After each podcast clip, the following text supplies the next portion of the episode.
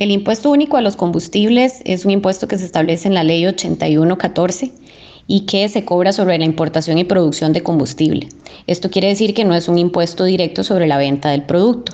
Y de acuerdo con el artículo 3 de esta ley es que el Ministerio de Hacienda debe actualizar el monto por tipo de combustible cada tres meses según la variación en el índice de precios al consumidor. Es decir, Hacienda lo que hace es cumplir con un mandato legal.